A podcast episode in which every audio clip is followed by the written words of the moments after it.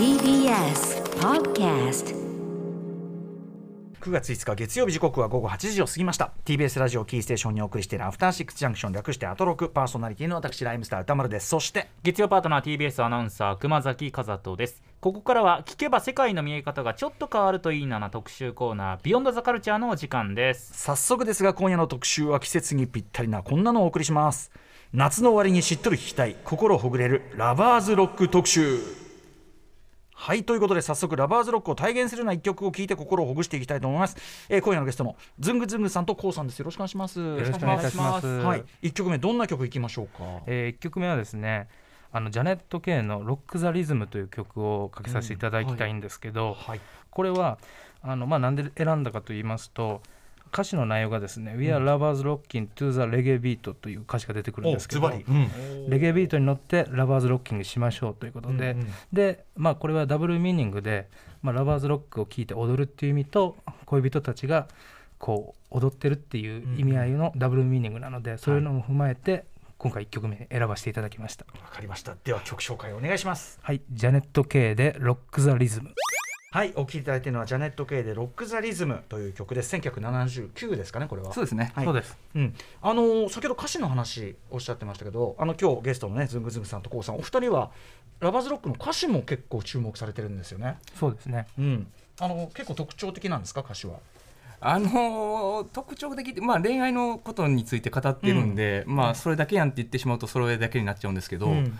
あの面白いのがですね、えー、と曲調が例えば明るいかっても内容は実は暗かったりとかその歌詞を聞いて初めて分かる感情っていうのが出てきて、はいはい。その面白さに気づいたんですよ。なるほどなるほど。それをもっとみんなに知ってほしいなっていう意味を込めて始めたっていう。ところですね。確かに明るかったりとかこうなんかまあ楽しく踊れる曲に思うけど、まあ、上を向いて歩こうじゃないけど、はい。実はすごい悲しいとかって味わい深いですもんね。気丈に振る舞ってんなみたいなそういう味わいが、いろんはない。喜怒哀楽が垣間見えるという、じゃあ今日はちょっとご紹介いただく曲と一緒にちょっと歌詞の中身も解説いただこうかと思います。よろしくお願いします。はい。ということで改めましてご紹介しましょう本日の選曲はお二人でございます、えーラバーズロックをこよなく愛する若きお二人、えーセレクター音楽プロデューサー音楽ライターのズングズングさんと音楽プロデューサー MC セレクター k o さんです。よろしくお願いします、はいよろしくお願いします。お願いいたします。はいセレクターというのは一応あの多ジャンルでいう DJ 的なことという説明でいいですかね、そうですね。はい。はい。えーということでラバーズロックの定番曲改めて、えー歌っているこのジャネット・ケイさん。どういう人なの私もなんかラバーズロック特集って言った時に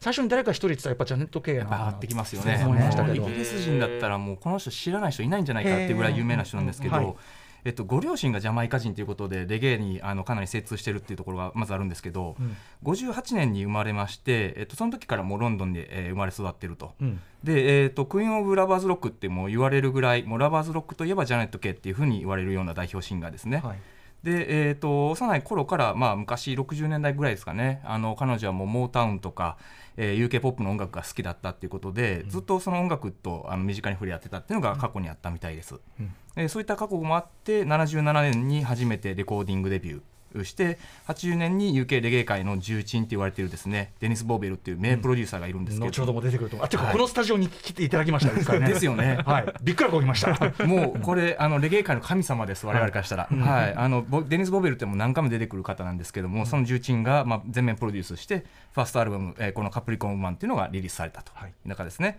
でそのアルバムの中に、えー、と収録されてたのがこのオリジナルソング「ロック・ザ・リズム」っていう、うん。そういう内容ですね。はい、はいえーまあ歌ってる内容的には、まあ、先ほどおっしゃってたような、まあ、ロマンチックな恋人たちのダンスそうですねの様子みたいなことですかね。はいラバーズロックってこうなんていうかこう直訳っていうかどういう意味って言えばいいんですかね？ねラバー、まあ、恋人たちがこうロッキンしてるっていうロックっていうのはだからだからもう揺れ揺れてうん。踊ってるっていう表現が近いんじゃないであのしょうかね。レゲエにおけるさロックとかっていうワードあのいわゆる音楽ジャンルのロックじゃなくてそのロックするっていう、うん乗ってるみたいな、ね近い。乗るですね、うん。ビートに乗るですね、みたいなことですよね、はい。ラバーズレゲエでもあの一番あの有名なジャンルで言うとルーツっていうジャンルがあるんですけど、うんうん。ルーツロックレゲエって、ルーツロックがつくつくんですよね、はいだからそれと同じ感じです、うんその対比でラバーズロックっていう、うん。ある感じですね、だからなんだろうメロに踊れるじゃないけど、甘く踊れる曲みたいななんかはい。そんぐらいのニュアンスかなっていう、そうですね、うん。ダンサブルなものもあればゆったり踊れるものもあって、そういう感じになってますね。はいということで今夜の特集アフターシックスジャンクションビヨンドザカルチャーは夏の終わりにしっとり聞きたい心ほぐれるラバーズロック特集でございます、えーまあ、今もね話出ております、えーレゲエの一ジャンルラバーズロックですね、まあ、イギリスから発したと、えーちなみにこの番組の放送情報で流しているライムスター予定は未定での、まあ、インストが流れてますけどはい。はい。あのマイティクラウン作っていただきましたけどこれまさにラバーズロック。そうですよね。そうですね、はい、私もあのどうももうなんかななんかラバーズロックやったらいいんじゃない？みたいなのがすごいあおって。ー。衝撃でしたこれ。あマジですかた時はい僕ももちろん。聞いてました。分か分かっていただけて。ありがとうございます。ただまあもちろんこれ私どもヒップホップグループですし、はい。そのラバーズロックというジャンルとしてこう意識してないで聴いてるってことは結構あると思うんで、うん。はい、まさに今日はそんなお話を伺いたいと思います、はい。えーそんなラバーズロックをめぐる状況に一石を投じる一冊世界的一冊昨年12月に出版されました、えー世界初のラバーズロック専門書ラバーズロックレコードガイドロマンティックレゲエセレクション 1970s から、えーえー 90s という本が出ました。この書かれたのが、まあ、お二人ということですね。ズングズングさんとコウさんとそうですね。いうことです、えーということで今日はまあラバーズロックいっぱい聞きながら、はい。あのラバーズロックとは何ぞだというのをまあ基本学んでいこうという特集になっております。ではではゲストのお二人についておご紹介しておきましょう。はいお招きしたお二人です。セレクター音楽プロデューサー音楽ライターのズングズングさん現在25歳ですそして音楽プロデューサーで MC セレクターのコウさん33歳です。ラバーズロックをこよなく愛するお二人は2019年6月ラバーズロック楽曲の歌詞を研究するユニットとしてブログを開始。翌2020年にはラバーズロック専門の音楽レーベル It's a Romance Production を設立。そして昨年12月世界初のラバーズロック専門書となりますラバーズロックレコードガイドロマンティックレゲエセレクション 70s to 90s をリットーミュージックより発売。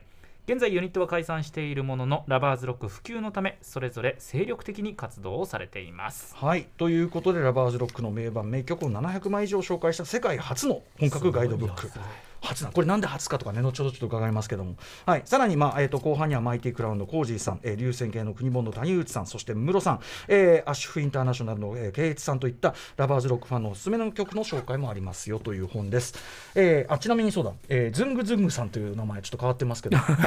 よく聞かれるんですけど、うんうん。まあ、理由は僕あのセレクターなんですけどそのセレクターの師匠的な人がいて、うん。その方が「お前何の曲が好きや」と。で、まあ普段僕細川って言うんですけど、ええ。細川ちょっと呼びにくいから あだ名を決めようと。で何の曲がいいとであ僕その時ちょうどダンスホールレゲエが好きでして、はいはい。ラバーズロックに出会う前なんですけど、でイエローマンのうんうん「ズングズンググズングゼン」が好きだと、ズングズングズングズン。そうなんです、はいはい。それを言ったらじゃあ今日からお前はズングズングだと いうふうになりましてそれ以来もう本名で呼ばれることほとんどなくなりました。あそうですか。でもズングズングさんいいですよ。すごい。なんかなんかズングズングさんな感じするんですね。ただラバーズロックの人になってしまったのに ズングズングって名前がちょっと矛盾してるっていう。レゲエ内ではね。レゲエ内では違う。立ち位置になるという。そうなんですよ。うん。はいということでそんなお二人なんですけど改めてなぜこの、えー世界初のラバーズロックレコードガイドを作ろうとしたんでしょうか？そうですね。我々まずあの歌詞の和訳から始めて、えっとその時にやっぱりラバーズロックもっと広げていきたいなって思ってたんですけど、やっぱりコンテンツを増やさなあかんのちゃうかという思ってた中でやっぱりこの曲このジャンルを知ってる人が少ないってことはやっぱりそれを広めてあげるためにはレコードガイドブック出すべきやっていうところからまず行き着いたんですよ。なんですけどやっぱりねその本がない理由ってそれだけ情報がないんですよね、ええ70年代ってなるともう携帯もない時代なんで、はい。その時の文献探すのもまず大変ですし情報をまたアーカイブ化する文化もねあんまりないんですよコミュニティも小さいですしね。ううんん。っていうこともあって困るこれは困ったなって思ってたんですけど、まあ、そこを当時当事者の人たちにインタビューしたりとかもう当時の新聞雑誌とかももうオークションで買い上げてで読み上げてっていうのをしてもう書いていこうっていうところで、うん。あのはい、やることに決めましたね。うんこれあのそれまでまとまった本の一冊もないということは言い換えればですねそのレゲエジャンルの中でもちょっとこう軽視されたジャンルということですかね。そうなんですよね。うんうん。なんかなかなかこうラバーズロック、まあ、もちろん聞いてもらって分かるんですけど嫌いな人多分ほとんどいないと思うんですでもやっぱりこの情報のなさもありますしいまいちレゲエの人たちもうん。ジャンルとして認識してないんですね。そのラブソングであればラバーズってわけではないっていうのでなのでそのセレクターの方たちもラバーズロックっていうジャンルとして認識してる人って本当に少ないっていう状況なんですよ、ね。やっぱりそのレゲエって本場はジャマイカなんで、すぐそっちに結びちゃう結びついちゃうんですけど、はい。ラバーズロックって UK なんで、そこの違いもあったんかもしれイギリないですね。ス発であることというのがね、はい。あとなんかすごいハードコアなアティチュードに対して、まあ、甘い曲たちだから甘い曲たちは基本どのジャンルでも舐められがちみたいな。社会的メッセージとかわかんないけどハーコーなのに比べたら舐められがち問題ソフトにソフトに思われてしまいますねね、そういうことじゃないんですけどね。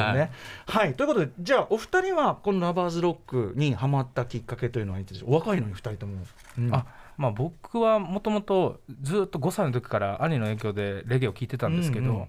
で中学生の頃もうすごいこう音楽を浴びるように聴きたくて、うん。でもお金がないので近所のあの学校の近所にあるレンタルビデオショップに入り浸ってたんですよね、うんうん。そこでコンピレーション CD を何枚か借りたうちの1枚がそのリラクシン・ウィズ・ラバーズっていう日本で唯一のあのラバーズロックコンピレーションシリーズなんですけど、うん。それを借りた時にあのクールノーツのマイ・チューン今かかってますけど、うん。この曲を聴いた時にうん今まで僕が聴いてきたレゲエの中でこんなおしゃれなレゲエは今までなかったんですよ、うんうんどっちかというと土臭い音楽のうんうん。印象が強かったので、うんはい。こういう洗練された音楽っていうのを初めて身に染みたのではい。それ以来こう衝撃を受けてラバーズロックに目覚めたって感じですかね。こんなレゲエもあるのかそうなんです。こんなレゲエがあったんだと。面白い。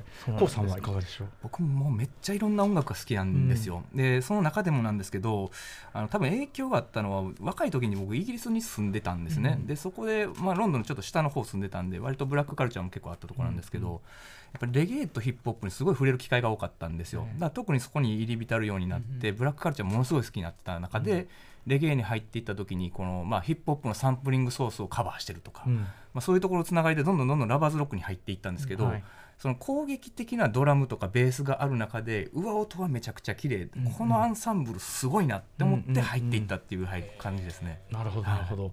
ねえ、でも、まあ、本当にお先ほどおっしゃってましたけど、音楽像として嫌いな人って、多分まず。そうですねまずいないでしょうっていうね。いたとしたら食わず嫌いですよね。確かにね、なんだけどというところで、えーまあ、どんな歴史的な成り立ちがあってしかも、まあ、あのラバーズロックというジャンルとして認識してなくても、まあ、いろんな音楽に入り込んで、はいあと今ちゃんとやってる人もいるよとか。そうで、すね。はい、そんなところまで。ちょっとわ私もでもどあの全然分かってないっちゃ分かってないんで ちょっと今日一からぜひ。ともさせていただきたいと思います。よろしくお願いします。えーということでこの後ズングズングさんコウさんに、えーラバーズロックの魅力についてさらに深掘りしていただきます。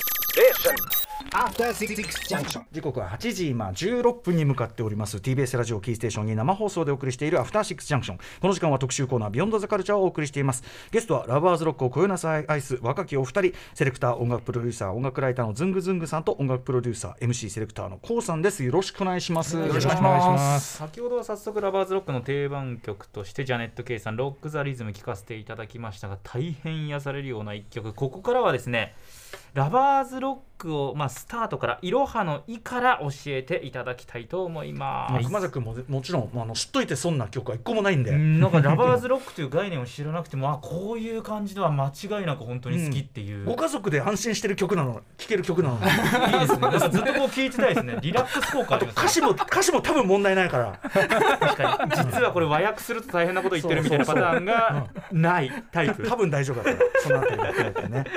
はい、ということで、えー改めてなんですけどラバーズロックとは、まあ、改めて定義し直すというかな、はい。どんな音楽と言えるんでしょうか？えーラバーズロックはですね1970年代半ばですね。あのもともとジャマイカ発祥のレゲエミュージックがあのロンドンの、まあ、いわば移民の2世の人たちによってこうやってあの自分たちのアイデンティティを表現するいわば一つの音楽として生み出されたものがこのジャラバーズロックというジャンルなんですけど、はい。主にあの歌詞としては恋愛的な歌詞が多くて、うん。で曲調もやっぱり、まあ、聞いてもらうと分かる通りソウルミュージックだったりディスコミュージックとかの影響がすごい色濃く反映されてるんですね。はい。でやっぱりレゲエって、まあ、日本もそうですけど男社会なんですよね、どうしても。まマッチョなね、そうなんです。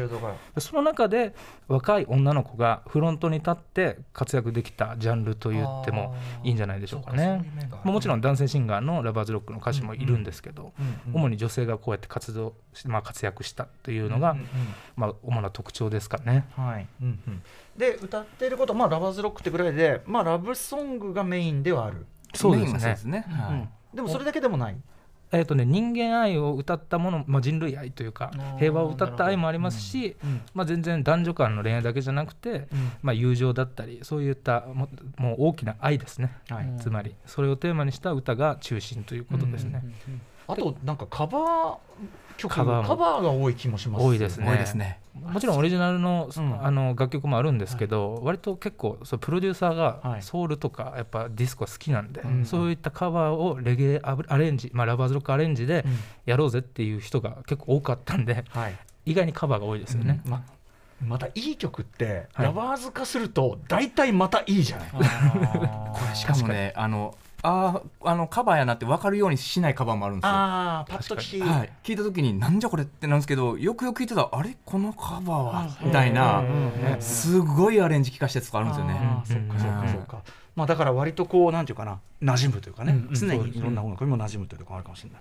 であのもちろんレゲエの派生ジャンルなんなんだけど、そのなんていうかなラバーズロックとそれ以外のレゲエを隔てるものってこう定義的な一線ってどういうもんでしょ難しいですよね。もう定義なんてなくていいんじゃないかって僕は思っちゃうんですけど、まあ、ヒップホップのカルチャーもいろんな文化があるように、あのまあ、ラバーズロックも一部のレゲエの一部ですよっていうだけの話だとは正直思ってます、ただあのやっぱ出身国が違うくてですね、うん。レゲエっていうのはもともとカリブ諸国にあるジャマイカでうら生まれたっていうことで、特徴的にはこうリズムもゆったりしてるしどっちかというとこう土っぽい野生的な、さっきあの歌丸さんおっしゃられたアティチュードがもうちょっと攻撃的なっていう部分があったりするんですけど、まあ、そのあたりがちょっとラバーズロックは違うかなっていうふうに思ってますよね。う、まあなんかジャマイカのあのレゲエっていわばちょっとそれ島国の感が強いじゃないですか、ええ。島国感が。でロンドンも、まあ、もちろんイギリス島国ですけど、まあ、ロンドンっていうなんかその都会的な洗練された雰囲気がえ落とし込まれてるのがラバーズロックかなと思いますね。それで、まあ、レゲエといわばジャマイカのレゲエとイギリスのレゲエの違いっていうのはやっぱそこなんじゃないかなっていう、うん。都会的な面というか、はい、単純にだからもうあの音のトーンっていうかもうミックスも綺麗だし、そうですね。あのざらついた音とかじゃなくてまあそういうそういう違いも当然あるしリラックスしたムードですね。うんうんはい。えーでですねラバーズロック、まあ、生まれてきた背景先ほどね70年代半ばに、まあ、その移民の人たちがっていうのさらにちょっと詳しく伺っていいですか？生まれてきた背景、はい。うん。まあ、こう聞いこう思ったらあの世界第二次大戦でしたっけ、あのセカンドワールドワーってそんなに僕らのあのなんていうんですか今生きてる時代から昔じゃないなと思うんですけど、うんうんまあ、その40何年にその世界大戦が終わって、はいで50年代に入った時にあのジャマイカってあのイギリスの植民地だったんですよ。えということでイギリスの経済を立て直すために何をしたかっていうと植民地のジャマイカからあの黒人たちをこう連れてきて労働力にしたんですよ。うんうんっていうこともあってイギリスにはいっぱいそのジャマイカ系の移民がいるんですけれども、その時にジャマイカ人がそのレゲエの文化を持ち込むんですよね。はいもともともう60年代にはすでに、えー、とイギリスの中では割とレゲエっていうのもポップな音楽としてかなり認知度が高かったんですよ。はいただ70年代に入るとその世代のこう第二世代が生まれるわけで、まあ、その人たちも当然ジャマイカ系のあの血筋なんでレゲエは好きですと。はい。ただやっぱりその攻撃的なとか反抗的なレゲエに対してちょっとあんまりこううん。分かんないんですよね、うん。ジャマイカの事情、うん。よう分からんわ自分たちおじいちゃんはそうやけどみたいな、うん。っていうのでその社会的な思想からどんどんどんどん離れていくんですよ。ルー。ツみたいなこと言われてもそうなんですよ。いやちょっとなんか、うん。おじいちちゃんが言うてたけどうんみたいなうん。なっちゃうんですよね。うんうん。っていう中でしかも当時そのソウルとかディスコとかこういう音楽も流行ってきてたっていうのでもっとそっちの方に憧れがいくんですよ黒人社会で。っていうのもあってそういうそのなんていうんですか US の音のノリとレゲエを融合させてこうラバーズロック作ろうよって流れてきたんじゃないかなって僕は思ってますね。はい。うん。で、えー、とそれがこうなんていうかな具体的に形になっていくにあたって、まあ、重要人物として先ほども出たデニス・ボーベルとかそうなんです出てくるんですね。でそれで、えーその時代にあのラバーズロックレーベルっていうあのレーベルがありまして。ズバリレーベル名がラバーズロック。レーベルがありまして、うん。そこのレーベルオーナーのデニス・ハリス。もちろんあのデニス・ボーベルと全然親戚でも何でもないんですけど、うん。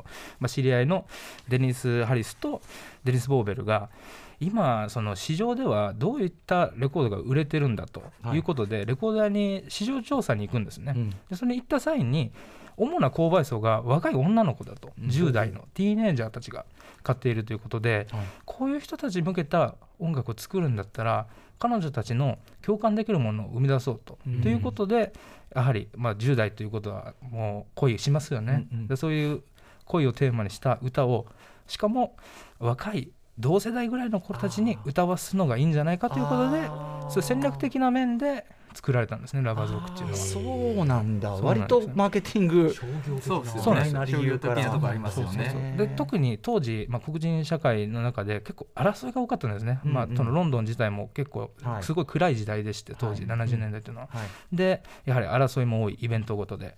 で争いばっかりだったり、まあ、曲の中でも結構暴力的な歌詞だったりそういうのが溢れ返ってたんですね、うんうん。なので、まあ、デニス・ボーベルはうんざりしてたんですよ、そういうのに、もう暴力的な歌詞は僕はうんざりだと。カーティス・メイフィルドみたいな音楽をやりたいということで、うんうんこういったラバーズロックっていう音楽を生み出したと書いてましたね、はい、デニス・ボーベルさん、ちなみに、えー、とスタジオにですね2018年、番組初年度の7月26日、結構始まったばっかだけど、えーサンディ三節のあのサンディさんと 2人で来て。それが意外でした、あー だから僕にとってはもう2人レジェンドがいるし、えデニス・ボーベルさんとあのデニス・ボーベルさんってめちゃくちゃカジュアルなお人柄で、ニッコニコで、明るいですよね。もうもう最高だったんですけど、で、あのーちょっと僕、これ知らなかったんだけど、えっと、デニス・ボーベルさんのプライベートスタジオ、スタジオ80か、はい。を初めて使ったのは教授なんですね、坂本龍一さん。なんであの初期 YMO ってすごいあの皆さんのソロ曲も含めてレゲエ曲めちゃくちゃ多いじゃないですか。まあ、レゲエ好きだったんだなとか、レゲエのインフルエンス強かったんだなって思うんですけど実はデニス・ボーベルさん側も YMO そうなんです。もともと大ファンやったらしくて。うん。でそれでもうあのドンレッツの紹介で坂本龍一さんを紹介されたと、うんうん。で知ってる？もう何も大ファンやから。その人が仕事したいと言ってくれてるんだっていうことで、うんうんそれで仕事するようになったらしいんでだすけど。からこのサンディさんとかその辺の当時の YMO 人脈に近いところでいろんな仕事されてるのもね。もうもともとパパブロさん側にめちゃくちゃあのモチベーションがデニスさん側にそうなんですよ。ポジションあったってことなんですね。あっ。て。でそれで坂本龍一さんと仕事したっていうことはロンドン中に広がって、うん。彼の仕事に大きな影響を与えたと言ってましたね。あの B2 ユニットっていう1980はい。年の教授のアルバムあるけど、あれでなんかエンジニアで。ね、エンジニアでクレジットでもあれなんかダブアルバムだからほとんど、そうですね。だからめちゃめちゃ大きいよねデニス・ボーベルさんって感じしてて、うね。うん、なので、まあ、ちょっと後ほど聞く、あの80年代のとかの、まあ、日本のレゲエ詩曲というのかな？あのラバーズの曲みたいなところの,、あのその話も伺おうと思いますんで、そこでも教授出てきますんでね、はい。覚えておいてください。えーということで、まあえーラバーズロック、まあ、どうやってジャンルができたか、はい。皆さんお話を伺いましたがじゃあちょっとこうラバーズロックこのレーベルの曲からちょっと聞いてみたいんですが、どれいきましょうか？えー、とじゃあ、え1曲目、えーあ2曲目「ブラウンシュガー」で「I'm in love with a dreadlocks」という曲があるんですけど、でこれは、えーのソウルトゥソウルのメンバーだったキャロン・ウィーラーという人がいまして。これ要するにえちょちょっと説明しますね。はい90年代に、えーまあ、大ブレイクしたグランドビート。これちょっとグランドビートとグラウンドビートとヒップホップの関係と、はい。ラバーズロックとレゲエの関係ってすげえ似てると思うんで。密接ですよね。はい、なので、まあ、あの90年代に一世を風靡したと、まあ、ジャンルである、えーキャロン・ウィーラーというね、えー人覚えておいてください、それがもともと所属してたグループですね。そうなんですよ、そのあのファーストシングルが作られてましてそれがジャマイカの今、まあ、BGM でかかってるんですけどあの大物プロデューサーあのリー・ペリーが1974年にリリースした楽曲で「ジュニア・バイルス、カーリー・ロックス」っていう曲があるんですけど、それをあのデンス・ハリスが、まあ、レーベル立ち上げた時にあのななんて言うんでしょう、うん。ファーストシングルでジョン・カパイというギタリストにじゃあプロデュース頼むと。自分はオーナーやけどジョン・カパイにプロデュース頼むと。でそれででジョン・カパイが彼女たちにどんな曲を歌わせようかと思った時に、はい。このカーリー・ロックスが当時流行ってたんですね、うんうんうん。ロンドンでも。うん。でその曲の歌詞に対してじゃあアンサーソングを書いて彼女たちに歌わせて歌わせようということでこの曲が作られたんですね。えー。アンサーソングどういう内容なのまずそもそもカーリーロックスっていうところの曲のところから始めないといけないんですけど、この曲が、まあ、じあの男が歌ってるんですけどね、ええ。その自分の彼女のそのお父さんがもう俺みたいなドレッドロックスの髪型のやつとは遊ぶなと、うんドレッドっていうのは、まと分かるね、はいラスタマンって言われるやつなんですけども、えそのどえ俺みたいなドレッドのやつと遊ぶ遊ぶなっていう勝手なこと言うな。そうそうそう、うん。でそれに対して勝手なこと言うなよって曲なんですよ。あそう。いそれに対してじゃあラバーズロックのここっちの方は何をするかっていうと、女の子目線で、うん。えー、と私の好きな彼は私のあの周りの人たちがあんなドレッドと付き合うなよっていうの、だけど私はそんなん言われても気にしないよって言って私はあなたのとこが好きが好きですっていうことを言うんですけど恋愛においてのレーベルミュージックですよねこれはね。なるほどね、はい。こう要するにこうあれって押し付けてくる規範に対してのある意味ねそうですそうですそうです。はい。プロテストだもんね。はい。へー。ではちょっとそんな歌詞の内容も いいね。やっぱ歌詞分かったら面白い。これ聞いてからだと趣が。そういう意識で聞いてもらえると、はい、はい。ではでは、えー曲紹介お願いします。はい、はいブラウンシュガー I'm in love with the dread locks はい、ブラウンシュガーで I'm in love with a dreadlocks いいですね、私はドレッドとかが好きなのよ。つってね。あのー先ほどちらっとあの言いかけちゃったんで、はい。あのちゃんと言いますけど、はい。あのーソウルトゥソウルのメンバーだったキャロン・ビーラが在籍していたグループがブラウンシュガーだと、であのまあ要はソロソウルトゥソウルっていうのはグラウンドビートという、はい。まあ、90年代めちゃくちゃはや世界的に流行った、はい。まあなんていうかなダンスミュージックのジャンルなんだけど、まあ、ヒップホップの、まあ、有形的解釈というか、はい。まあ、そこから派生したものでじゃないですか。だからレゲエの、まあ、ジャマイカが本場にあるレゲエの、まあ、 UK的解釈としてラバーズがあってでヒップホップの UK的解釈としてグラウンドビート。でどちらも要するにレイドバックした洗練されたアーバンなそしてメローな歌物だっていうところで、なんかこう構造が似てるなと思ってだからキャロン・ウィーラーをあのソウル・トゥ・ソウル連れてきたのってすごい理にかなってるなと思ったんですよ。確かになんかそその構造がちょっと意識的にそのなんかグランドビデオ、要するにひ現代のラバーズロックを作ろうとしたのかなってちょっと思っちゃいました。感じますね。そこのつながりやっぱりちょっと感じますね、うんはい。うんというすいません。こんなただでさえ押してるのに。こんな余計な推論まで。もっと語りたいですけどね。またぜひちょっとね、はい。あのもちろんもちろんこれ紹介あれなんで。さあということでさらにいきましょう。ラバーズロック。まあじゃあジャンルの誕生期に、えっと、非常に重要な役割を果たしたキーパーソンがいるそうで。はい、はい。えっ、とねあの1960年代からロンドンでレゲエのサウンドシステムを運営して、まあ、サウンドシステムをちょっと補足させてもらうと、はい。移動式スピーカーを、あの用いてあの、まあ、野外だったり、はいまあ、クラブだったりでパーティーをしてたんですね。まあそういう移動式のねそもうサウンドシステムカルチャーっていうのはがありまして、レゲエには。でそのサウンドシステムを運営してたロイド・コクソンという、まあ、プロデューサーの方がいるんですけど、はい。その方が、まあ、同じくサウンドシステムを、まあ、別ですけど別のサウンドシステムを運営してたデニス・ボーベルと、まあ、ちょっと話してた時に、うん。あのーまあ、コンテストで、まあ、自分が主催するコンテストですごい優勝しする女の子がおるとでその子の楽曲を作ってくれへんかということで、うんデリス・ボーベルに頼んだわけですね。でそしたら、えーあのロバート・パーカーという歌手の「コーチュネライ」という曲をでその子に歌わせようということで、うん。デニス・ボーベルがもうほとんど多分マトゥンビっていうバンドでやったって言われてるんですけど、うん。ほとんどデニス・ボーベルが一人で鍵盤だったり、うんドラムだドラムは誰かに頼んでるかもしれないですけど、うんうん。ベースだったりギターだったりをうんうん重ねて作った曲があるんですよね。はいそれがいわばラバーズロックにおいて、まあ、初めてのラバーズロックという実質楽曲になってるんです、ね、最初曲。最初期ですね。何年ですか？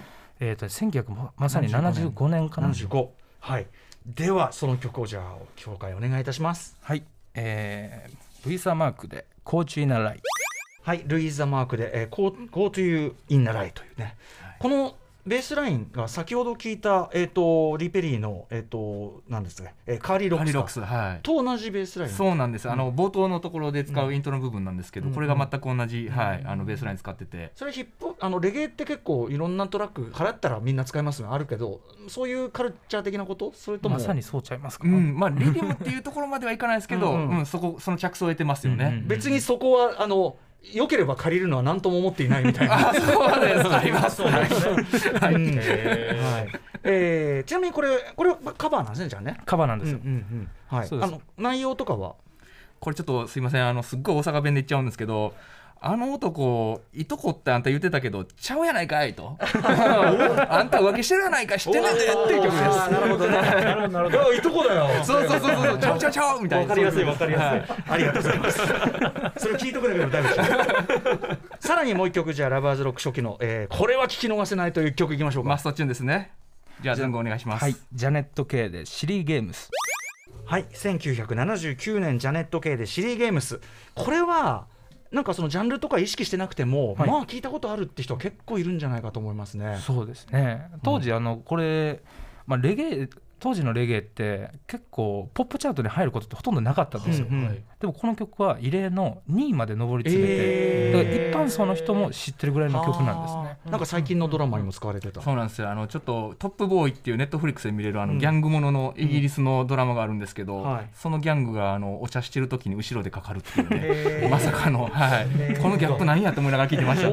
これちなみに歌詞はどんな感じなの？これはですね、まあ、あのちょっとこれ諸説あるんですけど、ええ多分こうかなって思ってるのはいい感じで駆け引きしてたのにこれ火遊びで終わっちゃってんじゃない？みたいな、うんうんうん。なんでこんな私アホなことしてもうたんやろっていうちょっと嘆きの歌ですでね。ひょっとしたらそのなんかこう犯罪の相談してるけどそれがシリーゲームに終わるかもしれないっていう そういうトップボーイではそういう話が。あったかもしれないそういうあ暗示かもしれないよね これね、うん、これ曲的にはどうでしょう？デニス・ボベルさんがあれしてるんですか？そうですね、このもともと違う歌手の方が歌う予定だったんですよ、うん。マリー・ピエールと歌手に歌ってもらう予定だったんですけど、まあ、彼女が妊娠してて今歌えないと、うんうん。なのでじゃあ代わりのボーカリストを探そうということで、あの探した時にジャネット・ケイが歌唱力的にいけるんじゃないかと。結構あの途中キーがめちゃくちゃ高いんですよね、そこをやっぱ難なくこなせる歌手を探してるってなった時に抜擢されたっていうのが。代役シンデレラパターンだ。そうなんですよ。すげえ。でそれで歌うことでやってだからもちろん歌詞も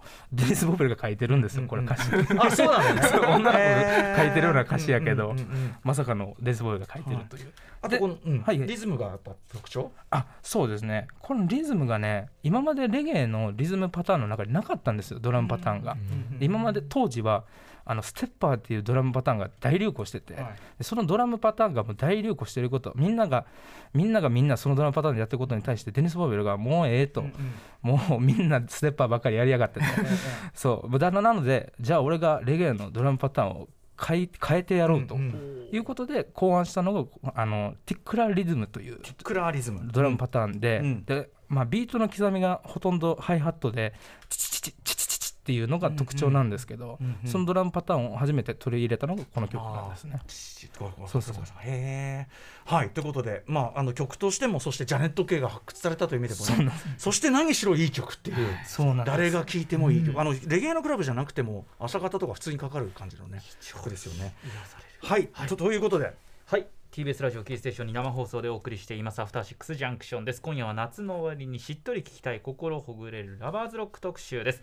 ゲストはお二人ラバーズロックをこよなすこよなく愛するお二人です。ズングズングさんとコウさんをお迎えしています。はいということでラバーズロック、えーじゃあ70年代半ばから出てきて、はい。でまあこのジャネット・ケイシリーゲーム2位まで行って、えーまあ、ある種頂点というかね、ブームどのぐらいまで続いたんですか？そうです。その後ね結構もっと洗練された感じの音楽になっていくんですけど、はい。うん。ピークが80年代の半ばやなと思ってます、はい。でその後90年代の方になってどんどんどんどん縮小していくんですけど、うんえー、と諸説ある中でも、まあ、そのインタビューとかで聞いた中中ではですね、まあ、レゲエの中ではあのダンスホールっていうのがちょうどこの時出てきてた時なんで、でそれがまあ一言で説明すれば、まあ、打ち込み色が強いそうなんです。もっと攻撃的な、はい。まあ、ヒップホップとかに近いようなジそうですね。ャンルですよね。はい。そっちの方が多分刺激があったんでしょうね、うんその刺激を求めてそっちに流れていったっていう風なあの話もありますしやっぱりローカルミュージックなんでマイナーレベルがこううわーっといっぱいいたんですけれども、ええやっぱりその資金繰りが難しかったっていうのでどんどんどんどん淘汰されていったっていうのも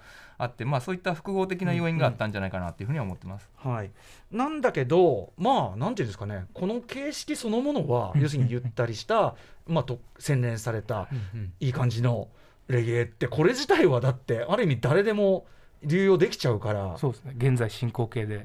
いまだ。にありますよね。残ってますよねしっかりね、ある意味だから全ジャンルの中に遺伝子が入っちゃったみたいな状態。だと思ってます。はい。な感じですよね。はい、えーということで、えーまあ、そこからじゃあどういうレあのラバーズロックレゲエね作られ続けているかということですけど今どんな感じですか？今はですねそのシーンとしてはラバーズロックシーンっていうまずものはないんですけど、うんうんまああのそのエッセンスは受け継がれててはい。今でもラバーズロックを歌うぞっていうちゃんとしたポリシーを持ってやってるシンガーっていう人も私はラバーズロックを歌っているんですっていう意識で。へえそうなんですよ。うんうん。その中の代表格というのが、まあ、ロンドンなんですけどあのホリー・クックといううん。女性シンガーの方がいまして、はい。で彼女はあのセックス・ピストルズのうん。ドラマーのポール・クックさんのまさかの娘さんマということジでかってねそうなんですよ。なんだそれ、うんうんうん。UK カルチャーの申し子みたいな。本当にすごい。今ラバーズロックの女王として君臨して。なんかでも象徴的ですね。なんかそうなんですよ。うんうん。えー。じゃあちょっとどんな歌って歌ってるのかご紹介いただけますか？はい。えーホリックでプレイングはい、えーホーリークックさんで「プレイング」聴いていただいております。これはまさに最新も最新今年のアルバム。ですね出たばっかりほやほやです。出来たてほやほやねえめちゃくちゃいいですでも。超いい。アルバムがもう超いいですよ。超いい、はい。はい。今アルバムおあの落とし中です。あ本当ですか？はい。のちなみに「プレイング」どういう歌なんでしょう？これねあの、まあ多分振られてるんだと思うんですけれども、まあ、恋人と別れて昇進モードになっているという時に、傷ついてるんだけれどもあの私はあえてそのあな相手のためですよね。相手のために相手の幸せを願って祈りを捧げるわっていうふうに言ってて、ちょっとね複雑な感じなんですよ。だからそれ知らなかった。らあこれすごいリラックスないい曲やななんですけど、あれ傷ついてるけど気丈に相手のことを思ってる、でも思い切れてないところがあるぞ、なんやこの感情みたいなね、はい、そういうのをし知って聞くと面白いなと思いました。かハッピーサッドな感じっていうかそうですね混ざってる感じがね。はい、ということであの堀井クックさんちょっとまあラバーズロックをなんていうかなもうす背負ってや,、やってる打ち出してやってるわけですよね、カモンもね、はい。ちょっと今後も聞いていきたいと思います。ありがとうございます。さあということで、えーここからはですね日本にじゃあ、ラバーズロックどんな感じでこう広まっていったかね根付いていったかというお話を伺っていきたいと思います。ははいい。どういくらいつぐらいから入ってきたんですかね？ラバーまあでもそのねだってボバベルさんがね、そうですね、あの教授ともうりほとんどりやってるので多分そのちょうど80年代の最初の方にラバーズロックっていうものが入ってきたんじゃないかと僕は思います、僕もそう思いますね。その頃にやっぱ多いですもんね、80年代そうですね。はい。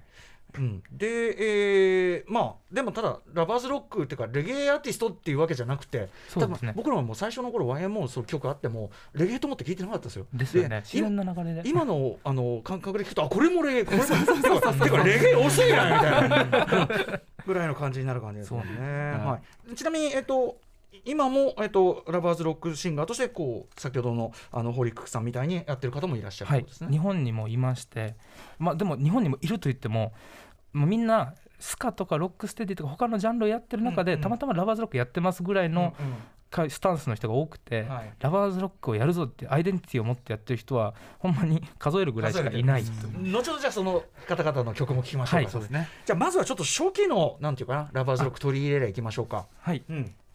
えーと初期のラバーズロッうん。クは、まあ、あのさっき話に出てきた南吉高さんのあのあ南吉高さん教授のね？教授のね、プロデュプロデュースじゃないんですけど、まあ、演奏でね YMO がはい。関わってる楽曲がありまして、はい。で南吉高さんの「あのミッドナイト・ラブ・コール」という曲が、多分おそらく僕の中でうん。そう思ってるだけかもしれないですけど、日本で初めてのラバーズロックなんじゃないかな。最初期でやることは間違いない、はい。うんうんうんしかもねあの本格メンツっていうかその要するにデニス・ボーベルと仕事ししたばっかりのそうなんですよ。坂本龍一さんも参加してたりとかってことでますね。まさに同じ年に出てるんですよ、うんうん。あの教授が出したはい。B2 ユニットと同じ1980年に、うんうん。そのミッドナイト・ラブ・コールが出てるんで、しかもこれ元は石川せりさんの曲なんですね。そうなんですよ。もともとボサノバ調で作られてた曲なんですけど、うんそれをあの楽曲提供した南吉高さんがセルフでレゲエ調で歌うっていう、てかボサノバ調で歌える曲は大体ラバーズもいけるんじゃないのかよねみたいな。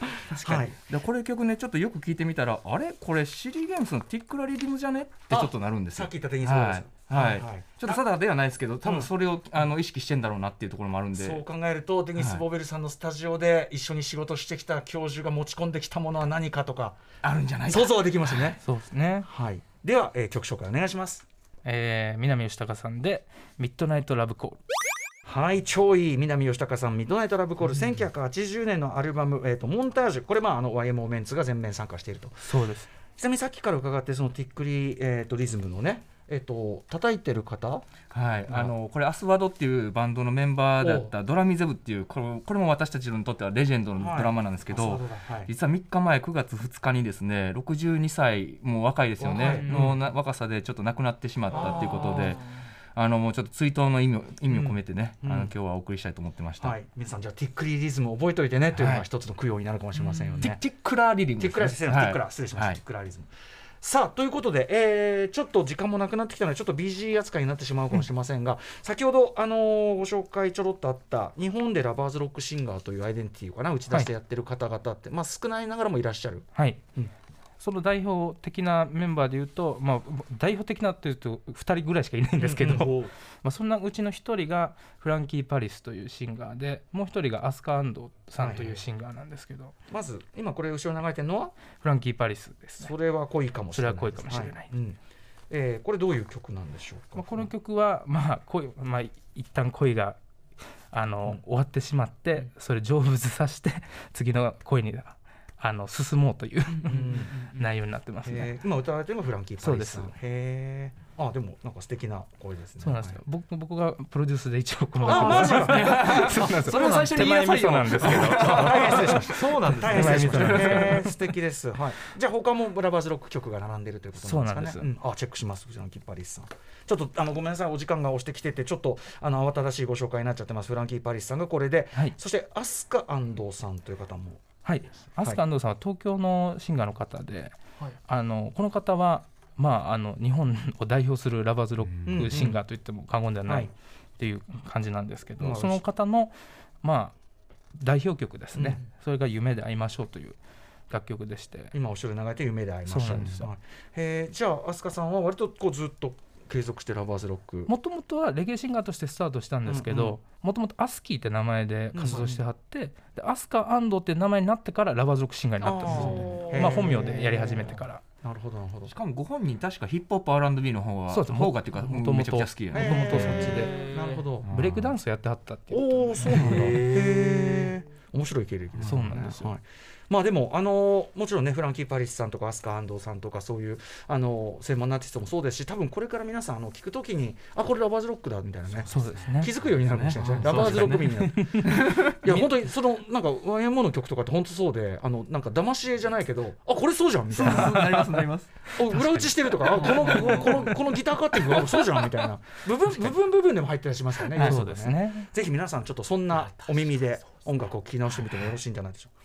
ということで最後にもう一回本のご紹介しておきましょう。はい。世界初のラバーズロック専門書となります。ラバーズロックレコードガイド。ロマンティックレゲエセレクション。70s to 90s こちらリットーミュージックより税込み2420円で発売中です。はい、えー、最後にぜひお二人からもお知らせごとお願いします。はい、ありがとうございます。えちょっと私事なんですけれども、えー、と今週末の土曜日10日ですね、えー、と群馬県の高崎市にあるライムキーっていうバーなんですけれども、そこでフジロックにも参加していたレゲエ界大注目の女性ボーカルバンド、アサウンドのライブがあります。えー、とラバーズロックナイトでお送りします。ということで、えー、と夜8時からですかね、はい。スタートするので、えー、ともしご興味ある方は、ぜひインスタとかチェックしていただければなと思います。よろしくお願いします。はい、はい。僕からなんですけど、まあ、最近ラブレターレビューというプロデュースチームを結成しまして、はい。そのチームであの作った初プロデュース作が最近リリースされました、うん。でデジタル配信と、まあ、7インチレコードをリリースしてるのでもしよかったら皆さんチェックしていただければなと思います。これラブレターレビューで。はいラブレターレビュー名義で、はい。まあ、僕らボーカリストがいないんで、うんうんうん。まあ、両 A 面、まあ、7インチ A 面 B 面で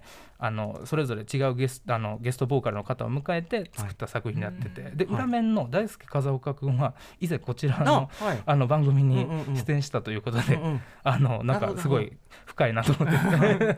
ラブ特集の時ね。ダブ特集の時に関係きましたが。